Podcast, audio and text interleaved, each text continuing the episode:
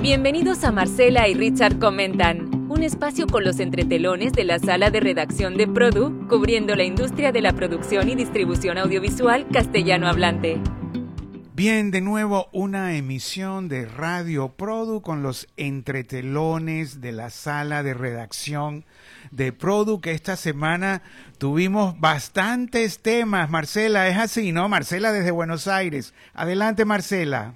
Hola Richard, sí, así efectivamente, como siempre, muchos temas. Esta semana estuvo signada por una noticia que cayó muy bien en la industria, que es eh, se anuncia un mercado en forma presencial, que es el MIP Cancún en México, y eso levantó el ánimo, la verdad, de, de la industria. Nosotros lo comentamos primero en nuestro chat de la redacción. Bueno, lanzamos un extra, ¿no, Marcela? Lanzamos primero el extra. Y eso lo hizo Maribel, perdón, eh, Marcela. tenemos también aquí a Maribel Ramos. Hoy es una edición especial, Maribel desde Miami. Hola, Maribel.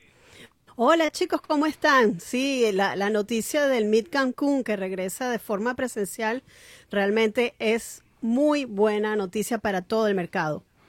Ahora, bueno, debo decir también que esta noticia se unió a que yo estuve presencialmente en la primera rueda de prensa eh, que asistí después de un año de confinamiento. Y la verdad que, que me gustó, había mucha gente con su tapabocas, eh, era diferente todo, pero bueno, se realizó. Y también tengo el gusto de presentar en esta oportunidad a Carmen Pisano desde Ciudad de México, colaboradora de Produ desde hace años. Bienvenida, Carmen. Gracias, Richard. Y bueno, igual eh, con este impacto que tienes de haber estado eh, nuevamente en una rueda de prensa eh, presencial después de un letargo pandémico que hemos tenido todos, hay una muy buena noticia también en México que es que se abren las calles de la Ciudad de México nada más y nada menos con, con Iñárritu para filmar y para iniciar actividades nuevamente para el cine. Eh, eh, ¿Qué está haciendo Carmen? ¿Qué, es lo que está haciendo? ¿Está filmando? ¿Está en locación? ¿Está con toda la gente? ¿Tiene tapabocas? ¿Cómo es? Pues mira, eh, en la semana se captaron imágenes en el centro, en, nada más y nada menos que en el centro histórico de la Ciudad de México, donde pues bastantes extras, estamos hablando aproximadamente de 100 extras, y en medio de esto, Daniel, el primer actor de México, Daniel Jiménez Cacho, em, y, lo que se captó, porque pues obviamente eh, se mantiene todo con la mayor secrecía que se puede tener, eh, lo que sabemos es que es de la película Limbo, que va a ser la nueva obra de, de Iñárritu y, pues evidentemente el personal técnico sí con cubrebocas, sí con las medidas de, seguridad y eh, las escenas que, alcanzamos a ver pues son de los extras tirados al suelo, eh, incluso hablan de que pues tuvieron que recibir algunas em, algunas instrucciones de cómo caer, cómo, cómo sí, esa foto, sí, esa foto salió en las redes, ¿no? Sí, eh, lo llaman el negro, ¿no, Alejandro? Alejandro González Iñárritu, ¿no? El negro es así, ¿no? Carmen, ¿o no, o no es el negro? Sí, hombre, le dice, todos le decimos el negro. Eh, es que fíjate que eh, fíjate que Alejandro, Alejandro González, em, él estudió en una de las universidades más, eh, digamos, eh, privilegiadas de México, que es la Iberoamericana, entonces, predominantemente de gente blanca, eso hay que decirlo, entonces el moreno guapísimo, pues desde ahí le dicen el negro, ¿no? Pero, bueno, listo, entonces ya vamos a perfilar el programa, tengo a tres periodistas de Produ, todas muy experimentadas, Marcela desde Buenos Aires, Maribel Ramos desde Miami y Carmen Pisano desde Ciudad de México. El MIP Cancún, vamos a comenzar. Eh, ¿Qué dijo la gente, Marcela?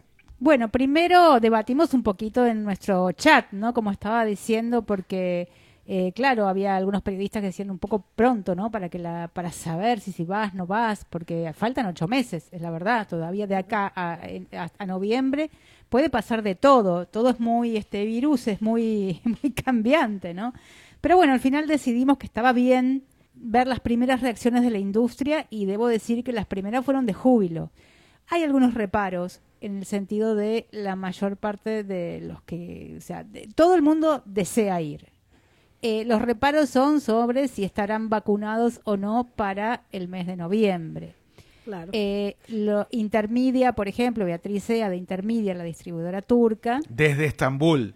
desde Estambul, sí, me dijo que hay muchísimas ganas de ir, quiere ir, tienen producto premium para traer, para mostrar y bueno, hay que ver si hay- pueden viajar de forma segura desde Turquía a América Latina. Entonces también pensemos que América Latina, bueno, es una un- una zona que bueno tiene sus riesgos por lo menos por ahora para el mundo. Claro, Eh, porque, Sí. perdona Sí, que te interrumpa. no, no, adelante, Maribel. Disculpa que te interrumpa, Marcela, pero hay que tomar en cuenta que esas son las diferencias, porque ah, por lo menos en Estados Unidos ahorita están haciendo una campaña bastante agresiva de vacunación, ¿no?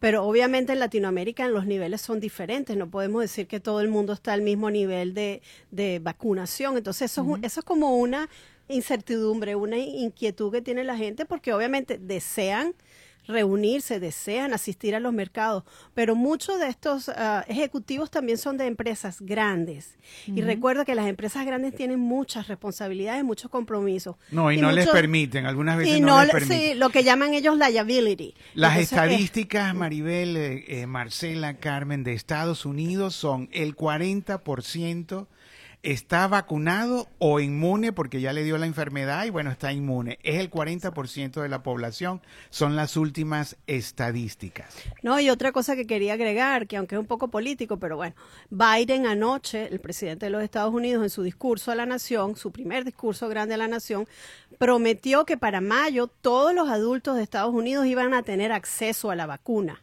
No es que iba a haber niveles. Recuerda que ahorita están dándole prioridad a los que son mayores de 55 con ciertas este, condiciones preexistentes o Bueno. inclusive muchachos de 16 en adelante que también tengan condiciones persistentes. Pero él está garantizando o, o fue su promesa que para el primero de mayo todos los adultos de Estados Unidos van a tener acceso a la vacuna. Bueno, imagínate, ¿no? Mayores de 55 en Estados Unidos, acá en Argentina todavía estamos con los mayores de 80. Llega de acá a que llegue la Aquí vacunación en, noviembre, pues va a ser lejos, va, va a faltar. Pero bueno, no se sabe, todo, todo, todo es incierto. Lo que sí hay como, bueno, mucho entusiasmo. Eh, Guagua, las chicas de Guagua dijeron que van a hacer tremenda fiesta para festejar este Bueno, y hablando de años. guagua, hablando de guagua, guagua en, en pocos días tiene su primer mercado, evento de negocios. Maribel, tú que estás cubriendo eso. Carmen Sí. quería decir algo sobre México. ¿Cómo está la vacuna en México, Carmen? Bueno, también vamos a pasos bastante lentos, francamente. Igual estamos con mayores de 60, personal médico, y de ahí se van a pasar al personal, eh, profesores, educativo, para poder regresar a clases. No obstante, aquí hay un fenómeno interesante que mucha gente está cruzando la frontera a Estados Unidos para irse a vacunar, porque eh, hasta donde sé, bueno, ya es posible también eh, vacunarse de manera privada en Estados Unidos. Entonces, eh, ahí sería un fenómeno interesante y bueno, siendo México uno de los principales países, eh, tanto compradores como generadores de contenido, pues sería, sería Bueno, interesante. ahí. Lo bueno de Bueno. México y, y- y su grandeza, además de que es un mercado inmenso, generoso, es que hace frontera con Estados Unidos y está muy relacionado con Estados Unidos en todo, en nuestra industria. O sea, los estadounidenses van a grabar y a filmar en México desde hace mucho tiempo, ¿no? Bueno, Ay, adelante, quería- estábamos en Guagua, perdón. eh, ¿Qué pasó Sí. con Guagua, Maribel? Bueno, ¿Cómo van no- estas mujeres emprendedoras que, que, tienen un movimiento muy interesante, ¿no? Sí, bueno, ya son 400 asociadas, Richard. Estamos hablando de una masa crítica, bastante gente. Eh, no, ellos van a realizar el primer Business Forum eh, y la intención o, la- o el objetivo de ese forum es realmente dar oportunidades de negocio concreto. ¿Cómo lograron esto? Eso fue una de una solicitud de todas sus ah, asociadas. Se logró, se logró hacer esta, esta serie de eh, ruedas de negocios donde también va a haber conferencias, pero el, el, plus o el, el valor agregado va a ser esa posibilidad de hacer pitches o presentaciones frente a potenciales compradores y lo están dividiendo por géneros. Eh, ellos escogieron ciertos géneros que son los que están demandando más contenido y entonces las distribuyeron en ¿Cuáles- géneros- cuáles Ah, géneros? Hay géneros como eh, grandes programas de televisión de noche, de prime time, big shows, Eh, también tienen campañas, eh, campañas sociales creo que es.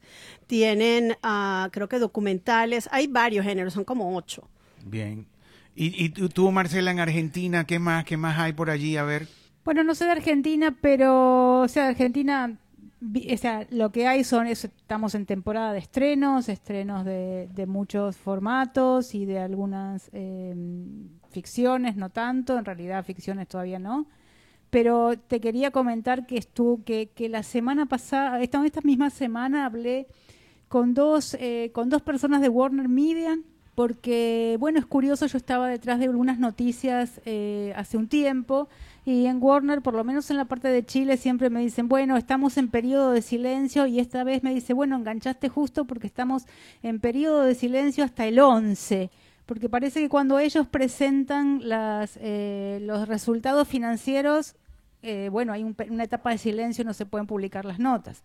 Por eso apuré, hice dos notas esta semana, una con Robert Nicholson él es de, de, mm, lo que era CDF, el canal del fútbol, que ahora es TNT Sports. Esa es la marca de Warner Media en deportes. Con él estuve hablando cómo, cómo estuvieron sobrellevando la pandemia, porque la verdad es que ellos, en lugar de, o sea, él dijo, no, no elegimos el camino fácil y estuvimos produciendo y inventaron formatos nuevos, muchos de los cuales ya quedaron y ahora que es TNT Sports y que es la marca regional de Warner, esos programas se están replicando en Argentina y Brasil.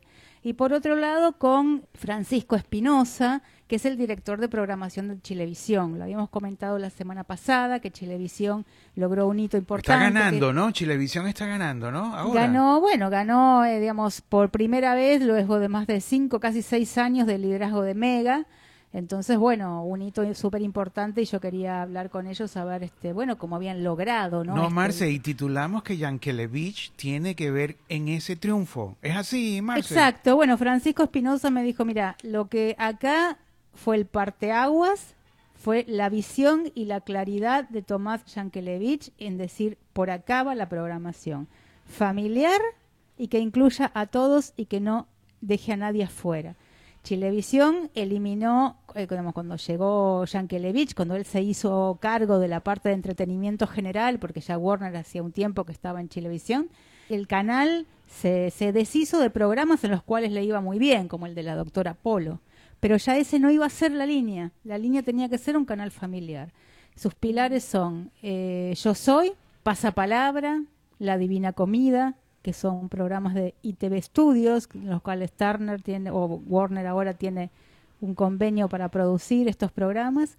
Y lo que le preguntaba, y que bueno, en eso están, es el área dramática, ¿no? Porque todo canal necesita un área dramática para. Y, o sea, mayor es el logro, porque lo pudieron hacer sin la ficción nacional, que Mega sí tenía, y tiene, digamos, su parrilla está llena de ficción nacional.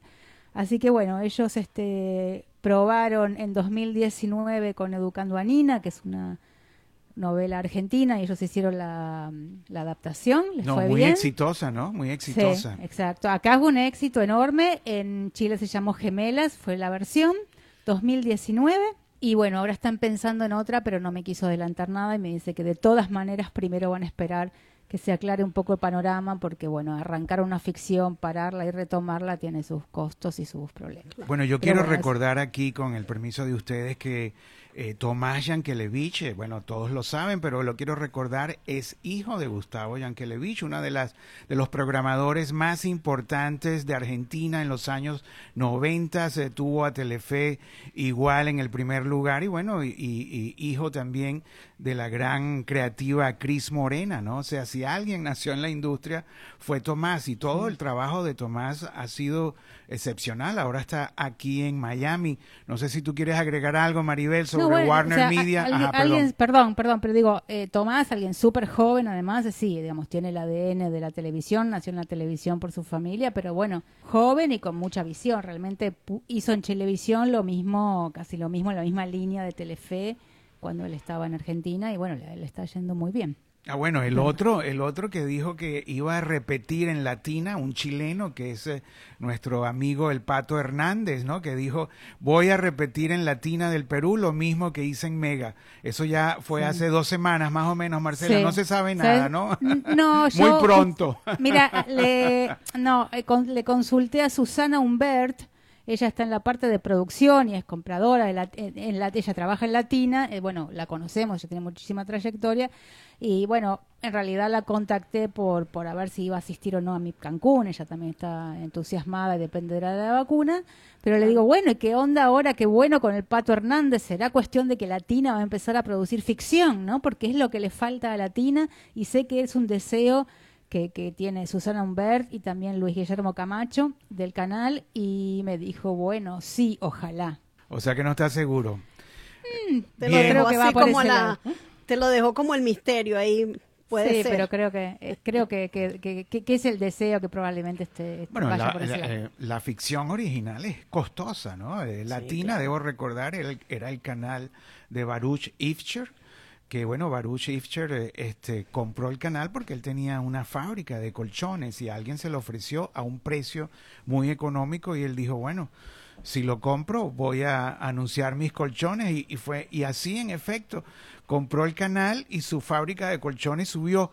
Lo que es es que se enamoró de la televisión y comenzó a producir y se hizo de televisión y fue uno de los pocos broadcasters de, eh, del Perú que en, la época de Fujimori y, Montesinos él no aceptó el dinero que le estaban ofreciendo para comprar la opinión, ¿no? Que fue un poco lo que hizo el, gobierno, pues, de Fujimori con Montesinos, ¿no? O sea, comprar opiniones, pagándole mucha gente a los broadcasters, eso es lo que tengo entendido.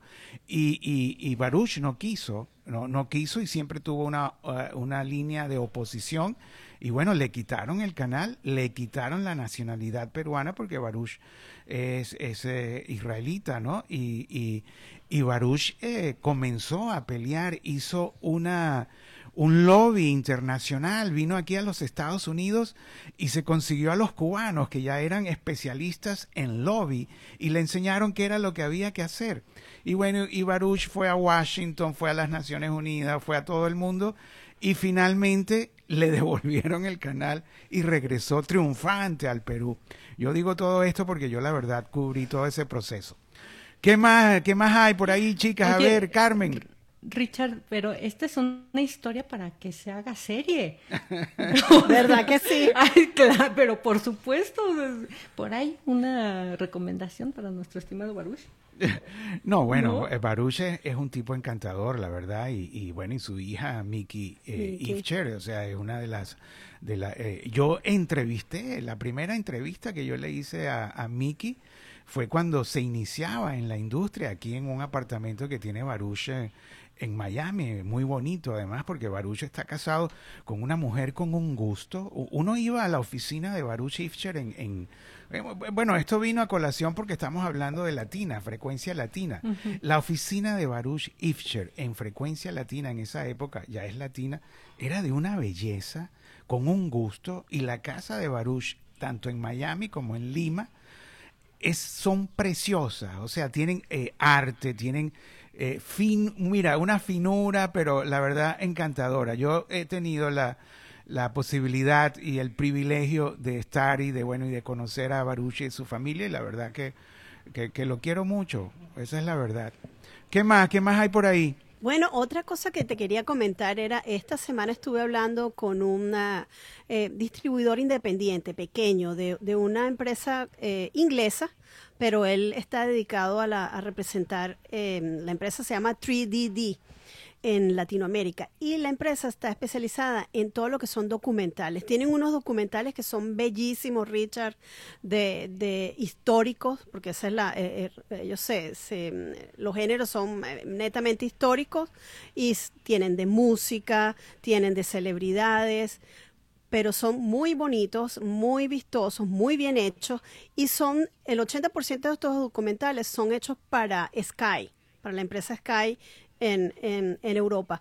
Pero ahora, desde hace como un año y medio, ellos empezaron a poner la mirada en Latinoamérica y van a empezar a atacar este mercado. Y en ese, en ese proceso, Carlos Ángel, que es colombiano, por cierto, mm, me comenta que una de las cosas que se le ha hecho difícil a ellos ha sido entrar en los streamers porque las, las, condiciones son bastante fuertes, fuertes como de desventaja para una empresa que es pequeña o para un distribuidor pequeño, con todo y que tienen un, un, un, un producto de mucha calidad, pero como es de nicho, es documental, eh, se le ha sido difícil, pero ellos dicen que ese es el, el, primer objetivo de ellos es entrar en estos streamers que están ingresando en Latinoamérica. Los pero, HBO pero Max. Maribel, que se están Cuenta. quejando, se están quejando de Se que están, están en desventaja. Sí, entran, en- la, entran en la política de inclusión también o no? No, no, no, no en eso, no, no, es, es en términos de, de, de las exigencias que le hacen las plataformas, de lo poco que están a veces dispuestos a pagar, que, que como que es, una condición difícil, pero ellos están eh, convencidos que, por supuesto, es, es importante entrar en ese mundo. Ellos inclusive tuvieron relación con Netflix para colocar un documental hace, hace algún tiempo y tuvieron éxito, pero el problema con Netflix es que ahora ha crecido tanto que ellos exigen que si tú no haces la producción exclusivamente para Netflix, olvídate.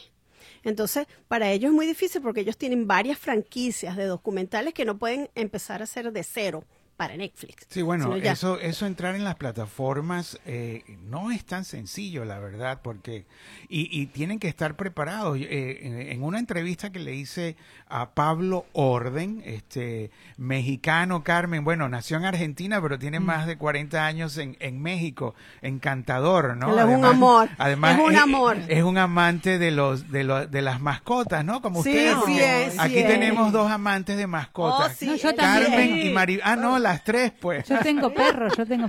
No, pero como diría Chabela Vargas, los mexicanos nacen donde se le pegan la gana. Entonces, Como, Sí, como eh, repite, eh. no se te oyó. ¿Qué, cómo, qué decía? decía Chabela Vargas que los mexicanos nacían donde se les pegaba la gana. que están en todas partes. Ajá, o sea, personas que pueden nacer en Argentina pero llevan 40 te años vuelves sin ser mexicano, mexicano. claro. Exactamente. Claro. Que No, era el bueno, caso de Chabela Vargas. Ahora que hablas de Pablo, Pablo Orden, yo le tengo mucho cariño y somos muy amigos, a mí nos conocemos, pero por Facebook siempre estamos hablando mucho. Y él tiene una historia que para mí, a mí me pega mucho porque él tuvo una mascota, la mascota te- creo que tiene tres años, tenía tres años, tenía una enfermedad rara. No, y murió, eh, ¿no? eh, Murió. Y murió Sí. recientemente. Entonces, si tú visitas el muro de él en Facebook, él pone bastantes fotos de Fidel, se llamaba Fidel el perrito.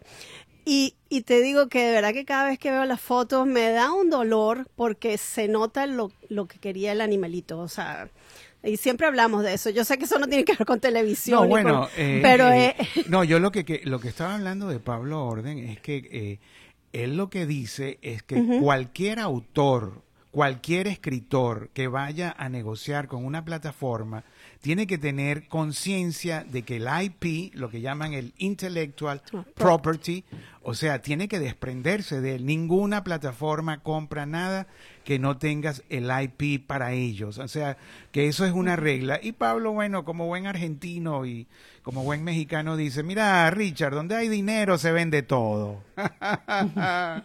Bueno, pero es que el IP se ha vuelto, digamos, el, el- el- el rey hoy. O sea, la, la decisión de tener para el consumidor de elegir una u otra plataforma de streaming es el contenido. Entonces, por eso también se ha vuelto tan difícil. Por eso también los grandes eh, producen y lo que producen ya no lo venden como antes. Se pasa recién hay que pasar tiene que pasar a librería ahora que están todas las marcas directo al consumidor entonces Paramount se queda con lo que produce eh, Disney se queda con lo que produce claro y entonces en un punto es una oportunidad para los independientes pero por el otro lado es lo que le cuentan a, Mar- a Maribel 3DD que o 3DD que no 3DD, bueno, sí. 3DD.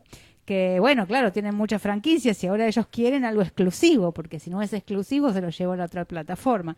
Estamos en, como diríamos, como se dice, aunque queda ya medio trillado, en la guerra del streaming. Vamos a ver cómo, cómo sigue.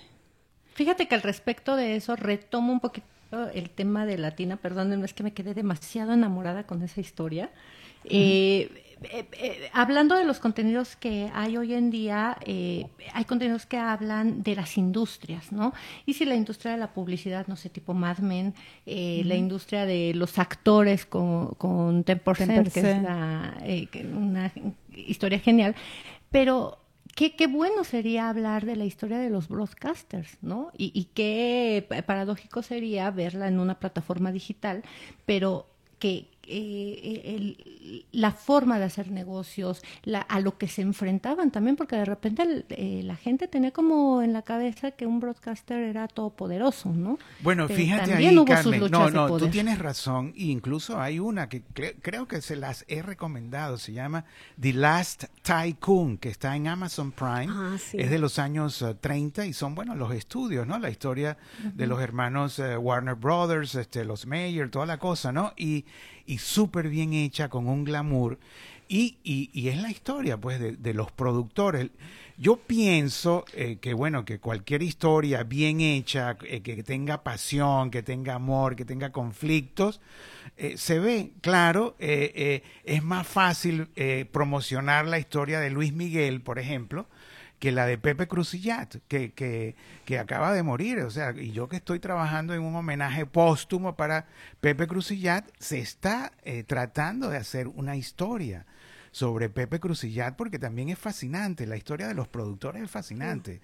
Este, y, sobre todo la de Pepe, ¿no? Porque este eh, el tigre, Emilio Azcárraga Milmo, el tigre, eh, estaba muy enojado con Pepe Crucillat porque bueno, Pepe Crucillat hacía telenovelas, ¿no? Este, y bueno, se metió en el campo del tigre. Y no solo que se metió, sino que se llevó a Verónica Castro. Verónica Castro se la llevó Pepe Crucillat para Argentina, para una empresa que él tenía, estoy hablando del peruano Pepe Crucillat en los años 80. Y, y, y, toda esa historia del tigre y de Pepe, Verónica Castro, ¿cómo se lleva Pepe Crucillat a Verónica Castro? Le ofrece participación en las ventas internacionales. Y Verónica se va con él y se lleva a, su hermano, al güerito, al güero Castro. Y, y, bueno, y, y, el tigre la, la vetó. Estuvo cuatro, Verónica Castro estuvo cuatro años vetada en, en Televisa, en México, no podía entrar. Pero bueno, eh, eh, Verónica feliz con, con, Pepe porque Pepe la internacionalizó, la llevó a Italia. ¿Y, y, y qué pasó después? Que el Tigre se compró a Pepe. el Tigre compró a Pepe y Pepe fue presidente de Televisa Internacional. La historia, esa historia de Pepe Crucillat, haciendo telenovelas clásicas de Delia Fiallo, y, lo digo porque estoy bastante empapado, porque bueno, estoy, le estoy haciendo un homenaje póstumo y he hablado con El Güero, con Verónica, con Lucía Méndez, con, con todas estas que, que, que, que hicieron este, telenovelas con Pepe. Y la verdad, se está tratando de hacer una historia sobre Pepe Crucillat. O sea que no solo los claro, Luis Miguel vende más como vende como como Juan Gabriel y no y todo, todos los eh, todas estas estrellas mexicanas, Carmen. Y hablando de estrellas mexicanas, tengo entendido que eh, eh, la protagonista de Roma, eh, Yelitza, está haciendo algo. ¿Es así, Carmen? Bueno, está trabajando también en México con, con Iñárritu. Eh, hasta ahorita, ¿qué te crees? Que lo tienen como muy callado, pero hay algo importante con ella. Se le ha cuestionado mucho el trabajo en Roma debido a que, bueno, pues su interpretación pues fue de una trabajadora doméstica. Y entonces eh, le empiezan a caer eh, más ofertas de trabajo del mismo perfil de, de, trabajadora doméstica. Entonces, eh, ahora lo que eh, lo que está mm, sonando. pues no porque es estereotipar de acuerdo. están encasillando. encasillándote de acuerdo a tu aspecto físico. Y bueno, eh, no, no, es una, no, es una novedad que, que, México lucha mucho con estos estereotipos raciales, ¿no? O sea, incluso había una broma desde hace mucho que se decía que se veía más gente blanca en las producciones de Televisa que en la BBC. porque porque había poca pluralidad. De hecho, hasta el día de hoy es es un, es un tema, ¿no? Eh, me gusta mucho, por ejemplo, eh, eh, trayendo el tema que va a empezar su onceava temporada, como, la serie de Televisa, como dice el dicho, y ya vemos ahí más inclusión de temas, de, de mm, prototipos físicos. Entonces, viene de la mano de que es una serie que ha alcanzado 11 temporadas en televisión abierta, pero que ya está entendiendo que hay que reflejar pluralidad, ¿no? Y está siendo bien recibida por nuevas generaciones. Entonces yo creo que ahí está la lección. Y hablando de, también de las lecciones que estamos eh, tomando y de regresos y de mexicanos, eh, me da mucho gusto también lo que eh, el tema con el que iniciamos, de que Alejandro González Iñárritu esté en México, porque ¿qué creen? Tenía 16 años que no venía a filmar a México. O sea, la última vez que filmó fue en Babel, en Tijuana. Entonces, el hecho de que regrese a México en, en, en, un momento de que la Ciudad de México es el foco de la pandemia de todo el país, porque no eh, te quieres, eh, hay otro dicho de te quieres contagiar, ve a la Ciudad de México. Oye, ahorita que mencionas a Alejandro González Iñárritu, te quería comentar que Guillermo Arriaga, que fue el screenwriter o el guionista de tres de los éxitos de Alejandro bueno, Bueno, eran la pareja eh, famosa, o sea... Va, va, a ser, va a ser el, el, líder creativo de, las, de la nueva serie que está produciendo Sony Pictures Television, que fue el último proyecto de Gaitán antes de fallecer. Memo Arriaga, Memo Arriaga, sí, yo, yo he, tenido también la oportunidad de hablar con él, encantador y bueno, muy talentoso, pero ellos pelearon, ellos se enojaron, eh, Carmen, ¿no? Pues sí, eh, mira. Están separados, cada quien agarró su camino. Exacto, pero pues ¿qué esperas de, de, una relación con dos genios, no? Siempre, siempre vamos a chocar. Entonces, eh, sí, por el momento pues ahí está. No, pero fíjate, fíjate ahí, Marce, también, porque yo también tuve la oportunidad, ahora que estoy hablando de Crucillat y su em, homenaje póstumo, de hablar con dos escritores que trabajaron con, con Crucillat y comenzaron con él, Jorge Maestro y Sergio Weiman, que ambos ah, están ahorita. Y ellos dos son dupla y tienen más de 40 años trabajando como escritores.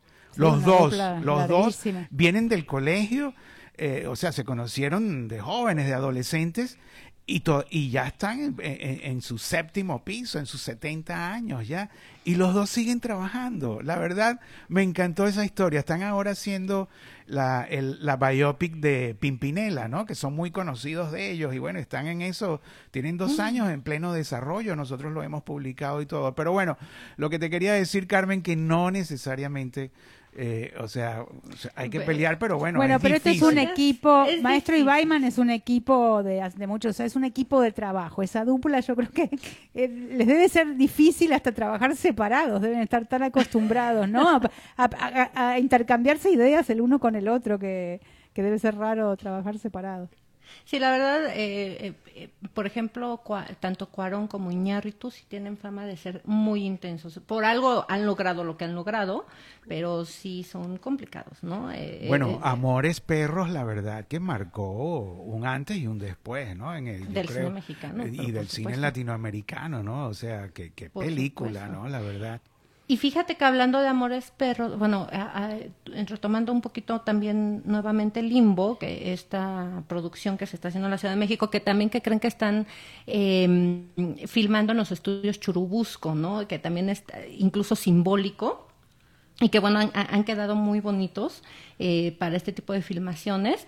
Eh, se rumorea por ahí que eh, la temática, o sea, evidentemente va a ser sobre eh, algún periodo histórico político de México, eh, tiene a Daniel Jiménez Cacho, que Daniel Jiménez Cacho, no sé si han visto eh, esta serie de mm, Un extraño enemigo, y si vieron la película de mm, eh, Arráncame la vida, que, que, en ambas ha representado políticos mexicanos y de verdad Daniel Jiménez Cacho es el actor, o sea, y, y esta oportunidad de internacionalizarse con Iñárritu yo creo que es eh, una gran oportunidad, no solo para él, sino para el espectador, porque sus actuaciones son verdaderamente disfrutables. Es un actorazo, la verdad. Un, actorazo. No, y, la, historia política de México es fascinante, la verdad.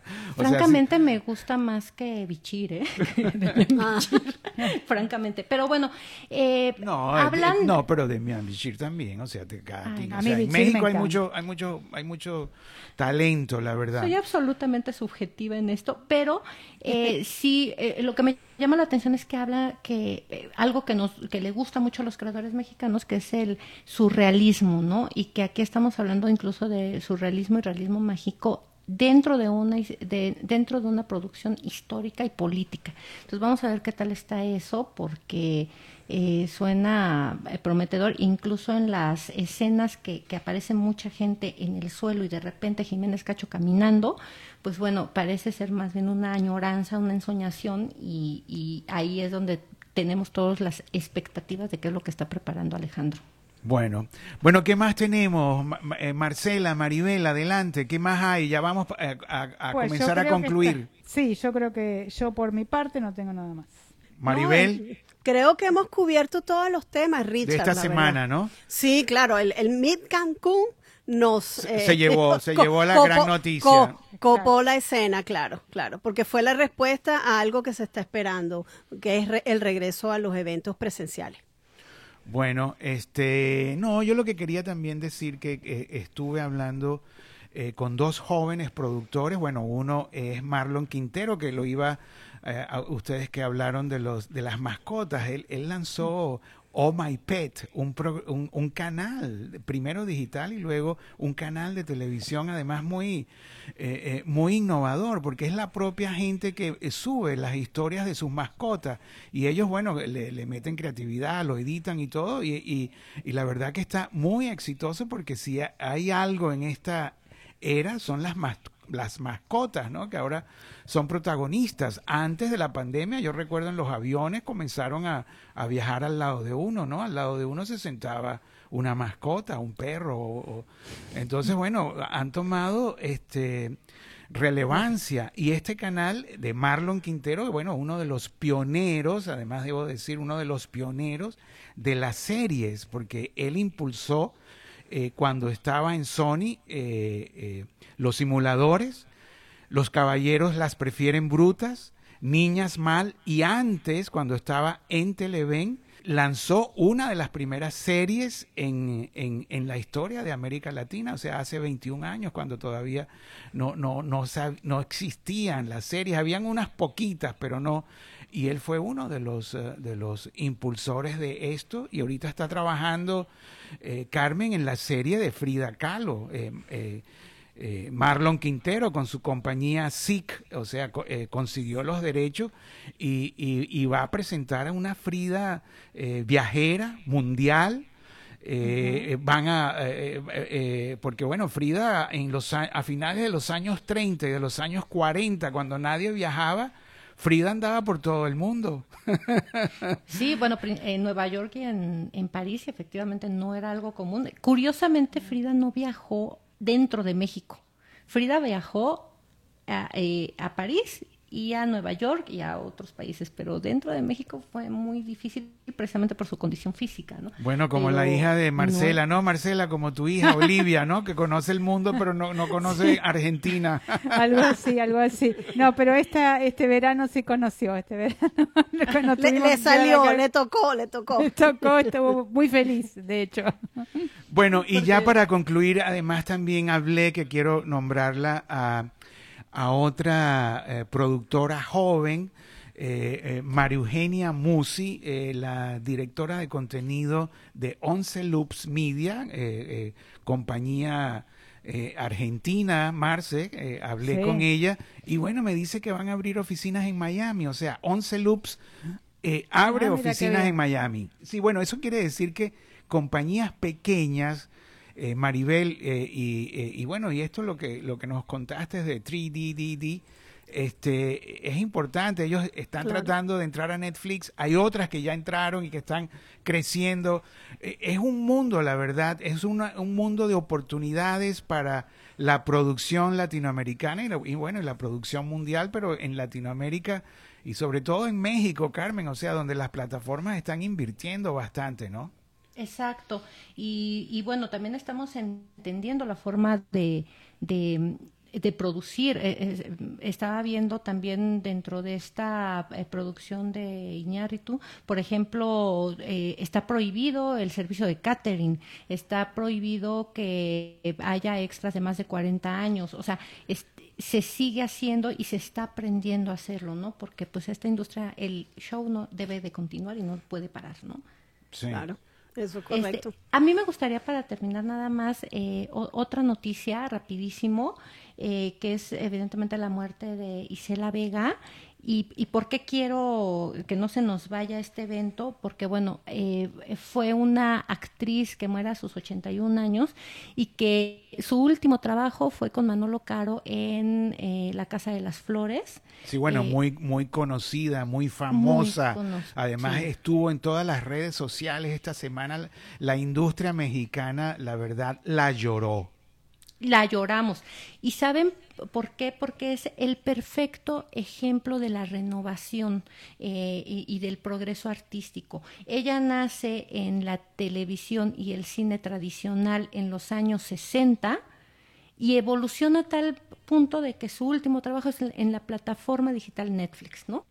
Y en un y, en un en producciones de avanzada con temas muy disruptivos como fue ella eh, le comentaba a Richard de que eh, Isela Vega fue la primera mujer latinoamericana en, en posar desnuda en una revista de Playboy en la década del 70 en el 77 si mal no estoy. No, y era, eh, era una mujer muy bella, Carmen, la verdad, o sea, de una belleza y un talento de la actuación, ¿no? Pues y un carácter que se sentaba todo el mundo, de verdad. Eh, y ella eh, eh, no solo es este personaje sexualizado que muestra su cuerpo, no.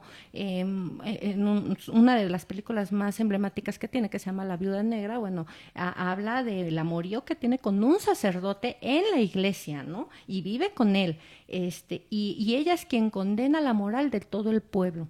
Eh, quien se atreve a condenarla por, por ejercer, eh, digamos, su derecho al amor y, ella es quien termina condenando, ¿no? Entonces, eh, y, y, bueno, siempre en, en, la bandera de, de, defender el derecho de la mujer, el derecho de vestirse, de ser, de ejercer su libertad, de verdad es una gran pérdida, pero nos deja este trabajo tan evolucionado de ella misma, ¿no? y por eso, pues, quería, quería tocar este tema. Bueno, muchas gracias, la verdad, ha sido eh, encantador este programa, me encanta eh, haberlas tenido aquí y bueno, y, continuamos entonces. Gracias Marcela Tedesco desde Buenos Aires, Maribel Ramos desde Miami y Carmen Pisano desde Ciudad de México. Gracias y hasta la próxima. Marcela y Richard comentan, un espacio con los entretelones de la sala de redacción de Produ, cubriendo la industria de la producción y distribución audiovisual castellano hablante.